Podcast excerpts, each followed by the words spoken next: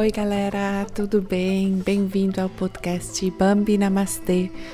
Meu nome é Susana Gonzalez Müller. Estou muito feliz de estar de volta depois de uma pausa de verão que eu fiz, uma pequena pausa de podcast. E hoje de volta com o tema Perdoe a si mesmo. Estou muito feliz por passar os próximos minutos com você e falar sobre como perdoar nos mesmos. Porque com o perdão de nós mesmos podemos nos libertar, nos libertar do que é provavelmente o maior laço espiritual, dos sentimentos negativos reprimidos em relação a si mesmo. Quando conseguimos nos perdoar, então no lugar da culpa pode surgir uma liberação interior. Onde antes teve raiva, tinha medo, há espaço para confiança. Uma vez que nos liberamos da raiva, o amor pode crescer. Vamos recomeçar com a pergunta: como surgem os sentimentos de culpa? Cada um de nós tem, tem um senso de injustiça para alguns, essa consciência de transgressão é mais pronunciada do que para outros. Mas, basicamente, você pode dizer que cada um de nós desenvolveu essa consciência da justiça, da injustiça ao longo da sua vida, por meio da educação, da escola, do sistema social. Por meio desse sistema, aprendemos que erros são ruins e quem comete erros deve ser punido. É esse princípio que aprendemos. É a pena que apaga a culpa. Portanto, se cometi um erro, devo ser punido. E se for punido, isso remove minha culpa. É por isso que também acreditamos que se cometemos um erro, devemos nos punir com sentimentos de culpa. Queremos dizer que se eu sentir culpa suficiente sobre mim mesma, isso acabará eliminando a minha culpa. Vamos chegar a isso mais tarde, mas não funcionará dessa forma. E com esse princípio de culpa, não importa o quão grande e abrangente foi meu erro. Se eu causei um grande dano na vida de outra pessoa, se eu menti, se eu esqueci de algo, se esse erro só teve consequências para mim, no final não importa qual seja o nosso erro.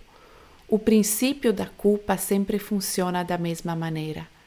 O que eu fiz foi errado, estou me julgando por isso agora. Não apenas o princípio de como a culpa funciona é o mesmo, mas também sua ineficácia Achamos que podemos pagar nossa dívida se apenas nos sentimos culpados o suficiente, se apenas nos punimos o suficiente. Mas isso simplesmente não funciona. A única coisa que acontece e que estamos caindo é uma espiral descendente. É um buraco negro de culpa para ter uma imagem visual. Assim, a culpa é tipo um espírito ruim que está ao nosso lado e realmente nos atormenta. E nossos pensamentos sempre giram em torno de, da falta, porque não age de maneira diferente. Eu deveria apenas ter feito isso ou de outro jeito. Acho que todos nós conhecemos essa espiral de pensamento negativo esses pensamentos não nos levam a um lugar nenhum, porque o sentimento de culpa não ajuda. Você não pode compensar um erro do passado, é fisicamente impossível. Você não estará reparando o que aconteceu. Ao contrário, se nos deixarmos sair completamente nesse sentimento de culpa, ficaremos presos em nosso passado e isso nos impede de viver vidas saudáveis, felizes e boas aqui e agora. Como a culpa nos impede de levar uma vida boa e saudável, ela esgota nossa energia. A força de que precisamos, a força que precisamos para assumir a responsabilidade por nossos erros, para pedir desculpas, para dizer: "Ei, não posso desfazer isso, mas como posso torná-lo em uma coisa melhor. Por meio da autopunição, nos colocamos em um papel de vítima, que não nos permite ser ativos, mas nos coloca em uma atitude muito passiva, uma atitude em que não tentamos equilibrar as coisas, não tentamos arreglar as coisas. Se nos punimos o tempo todo, nos falta força e energia para assumir responsabilidade e ter uma vida saudável e boa. Isso significa que os sentimentos de culpa não trazem absolutamente nada. A autopunição é inútil. A boa notícia é que o padrão de culpa, o padrão de autopunição, pode ser quebrado por meio do perdão. O perdão é algo sem que nossa sociedade se desintegre. Todos nós cometemos erros, e sim, muitos deles estão além da retificação. E o que resta é o perdão para restaurar a harmonia, o equilíbrio, para dizer: ei, vamos nos encontrar novamente para que possamos nos desenvolver para podermos ir juntos para o futuro, para que possamos fazer melhor no futuro.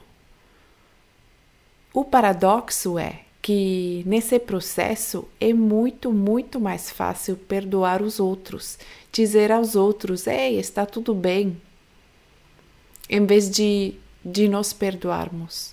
A razão pela qual é tão difícil perdoar a nós mesmos está em uma parte muito específica da nossa psique, que é nosso eu impla, implacável e crítico.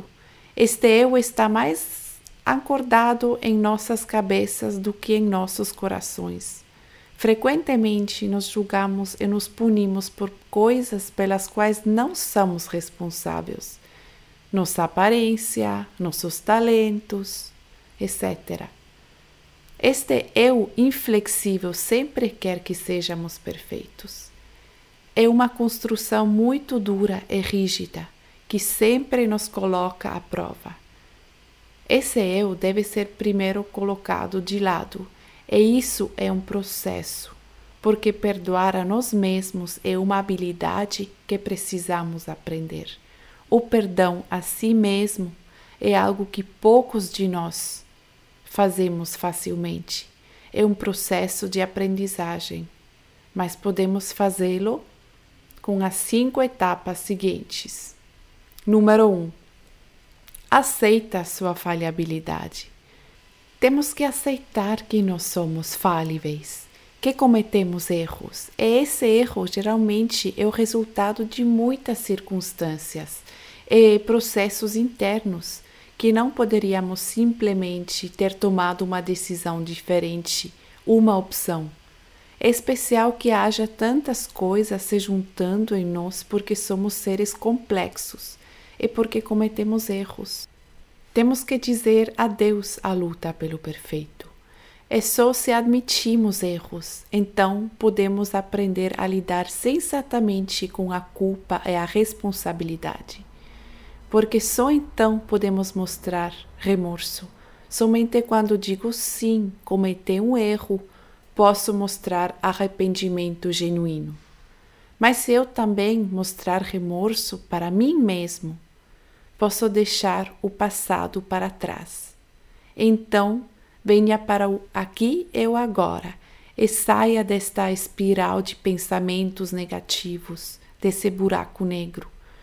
Então eu posso estar no aqui e agora, falar desculpa de maneira ativa para as pessoas ao meu redor, para os meus companheiros, para as minhas companheiras.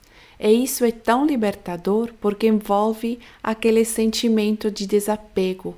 Sempre tentamos nos agarrar a muitas coisas, especialmente em nossos sentimentos de culpa e tentamos corrigir alguma coisa mentalmente no passado.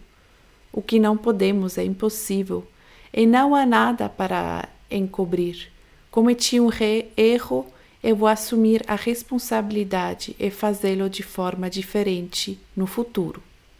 Número 2. Também direcione seu foco para o seu lado bom, seu lado positivo.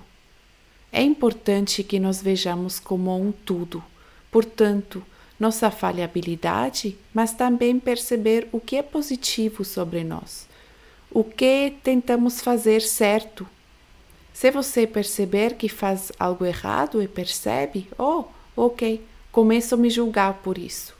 Em seguida, tenta direcionar a sua consciência, seu foco para seus pontos fortes, os lados que positivos, os lados que você realmente gosta de você.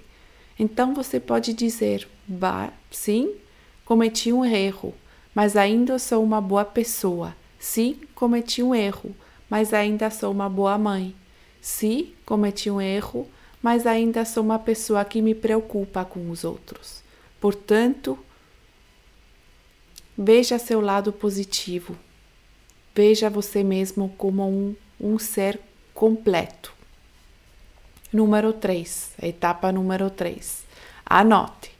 Se você quer se perdoar, escreva uma carta para si mesmo, uma carta em que você deixa tudo sair.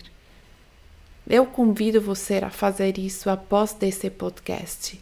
Não importa se é uma, um acontecimento que, que era recentemente ou algo que você carrega com você há muito tempo. Talvez também não seja algo muito concreto, você mais ou menos sabe, está descobrindo. Anota isso, escreve tudo pelo que você se julga. Então perdoe-se nesta carta. Deixa, deixe esta parte da sua história para trás. Você pode rascar a carta ou queimá-la, o que você quiser mas é importante que você realmente anote tudo. Qualquer coisa que você tem medo de contar aos outros porque tem medo de ser julgado, anote tudo, tudo que você acha que não quero que mais ninguém veja de mim, que mais ninguém saiba de mim, porque eu me julgo tanto que os outros definitivamente vão me julgar por isso. Escreva tudo isso, então se perdoe e deixa-me dizer a você uma coisa: cada um de nós tem capítulos em nossas vidas sobre os quais não falamos de voz alta. Número 4. Seja bom com si mesmo, conforte-se. Quando você escrever a carta, quando você tiver perdoado a si mesmo, então esteja cuidadoso com você, como abraça a si mesmo, como se fosse o seu amante, a sua amante, como se você fosse abraçar outra pessoa. Você não precisa fazer fisicamente, mas seja gentil consigo mesmo. Seja suave consigo mesmo. E deixe todos os travesseiros prontos para abraçar e para te segurar. Número 5. Então chegamos já no último passo. Direcione seu olhar para o aqui e agora, nesse momento. Deixe o passado descansar. Não adianta ficar preso ao passado com sentimentos de culpa.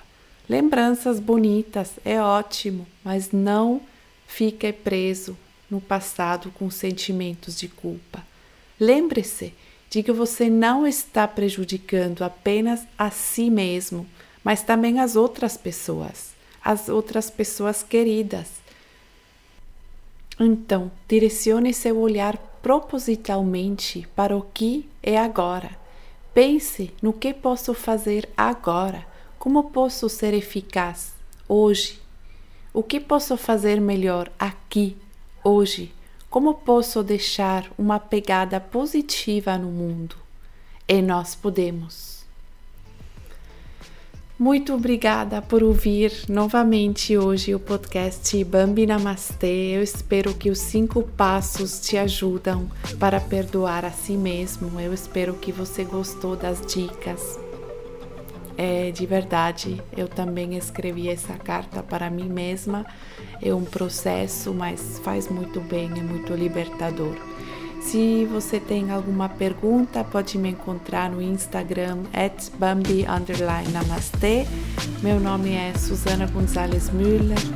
Eu te desejo um dia, uma noite, uma tarde maravilhosa e muitos beijos, abraços e boa vibe para você.